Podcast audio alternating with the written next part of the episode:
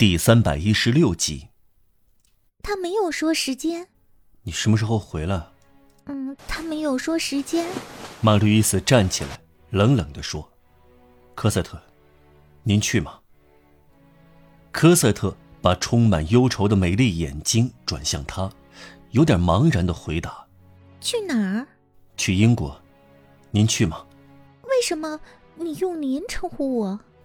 我问你，您去吗？哦，你叫我怎么办？”他合起双手说：“这么说，您去喽？如果我父亲要去呢？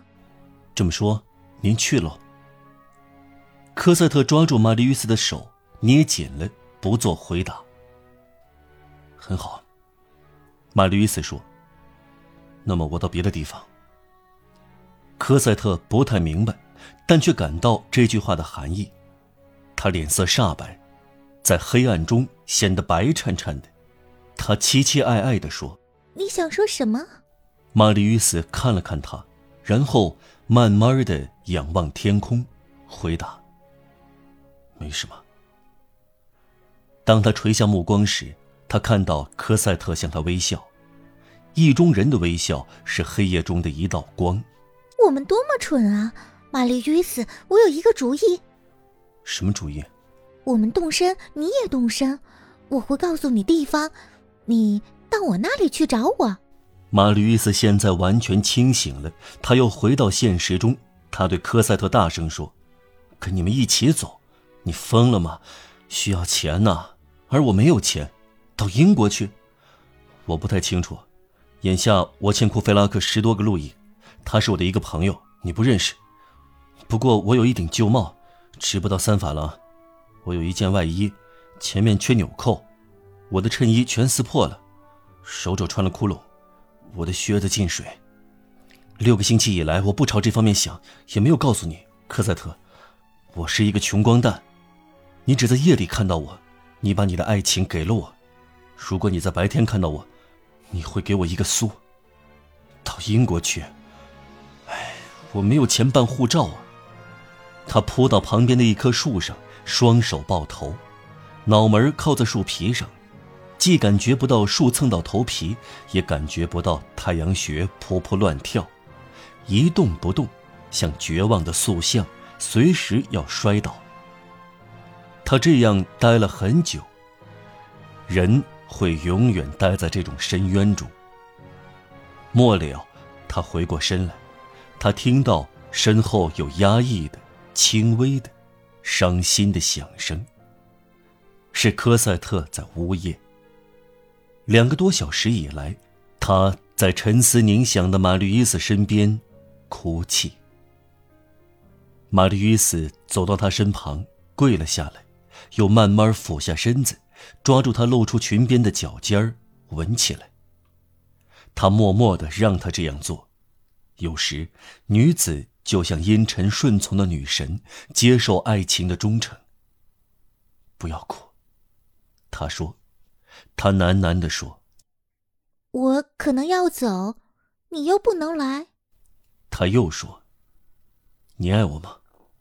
他啜泣着回答：“这句天堂用语，只有通过眼泪才更美妙。”我爱你。他以一种无法形容的爱抚声调继续说：“别哭了，说呀，你肯为我不哭吗？”你呢？你爱我吗？他说。他捏住他的手。科赛特，我从来没有对别人起过誓。因为我害怕起誓，我感到我的父亲在身边，我对你起最神圣的誓。如果你走了，我就会死去。他说这番话的声调非常庄严、平静而忧伤。科赛特不禁站立起来，他感到一种真正阴森的东西掠过时带来的寒意。他一阵怔忡，停止了哭泣。现在。听着，他说：“明天别等我了。”为什么？后天再等我。为什么？你会明白的。有一天看不到你，我可办不到。牺牲一天，也许是为了一辈子。玛丽·约瑟喃喃自语：“这个人从来不改变习惯，他只在晚上接待来客。你说的是什么人？科赛特问。我吗？我什么也没有说。你究竟指望什么呢？你等到后天吧。你想这样？是的，科赛特。他把他的头捧在手里，踮起脚尖，到达他的高度，竭力在他的眼睛里看出他的指望。玛丽·与斯又说：“我想到一件事，你应该知道我的地址，可能出现意外情况。我住在我的朋友库菲拉克那里，玻璃厂街十六号。”他在口袋里搜索，掏出一把折叠小刀，用刀刃刻写在灰泥墙上：“玻璃厂街十六号。”科赛特重新盯住他的眼睛，把你的想法告诉我，玛丽·与斯。你有一个想法，把它告诉我哦，把它告诉我，我晚上才好过。我的想法是这样的，因为天主不会希望我们分开。后天等着我吧。这段时间我干什么呢？你呢？你在外头来来去去，男人多么幸福啊！我呢？我要独自留下来。哦，我会愁死的。明天晚上你会干什么？说呀！我要尝试办一件事。那么，我要向天主祈祷，从现在起，我一直记挂着你，让你成功。既然你不想讲，我就不再问你。你是我的主人。明天晚上，我用唱歌来度过，就是那首你喜欢的《沃利央特》。有一晚，你在我的护窗板后面倾听来着。不过，后天你早点来，我在晚上九点整等你。我先告诉你了。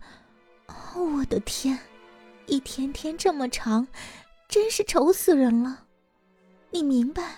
九点钟一敲，我就来到花园里。我也是。他们没有说出来，但怀着同样的想法。受到是情人不断交流的电流推动，沉醉在疮剧痛深的欲念里，拥抱在一起，没有发觉他们的目光抬起时，嘴唇已经接触在一起，泪水盈眶，心惊摇摇，他们仰望着繁星。玛丽·约瑟出来时，街上空无一人。这时，埃博妮娜正在尾随匪徒，一直来到大街上。玛丽伊斯头靠在树上沉思时，一个想法掠过他的脑际。唉，连他自己也认为这个想法太疯狂，办不到。他毅然决然下定了决心。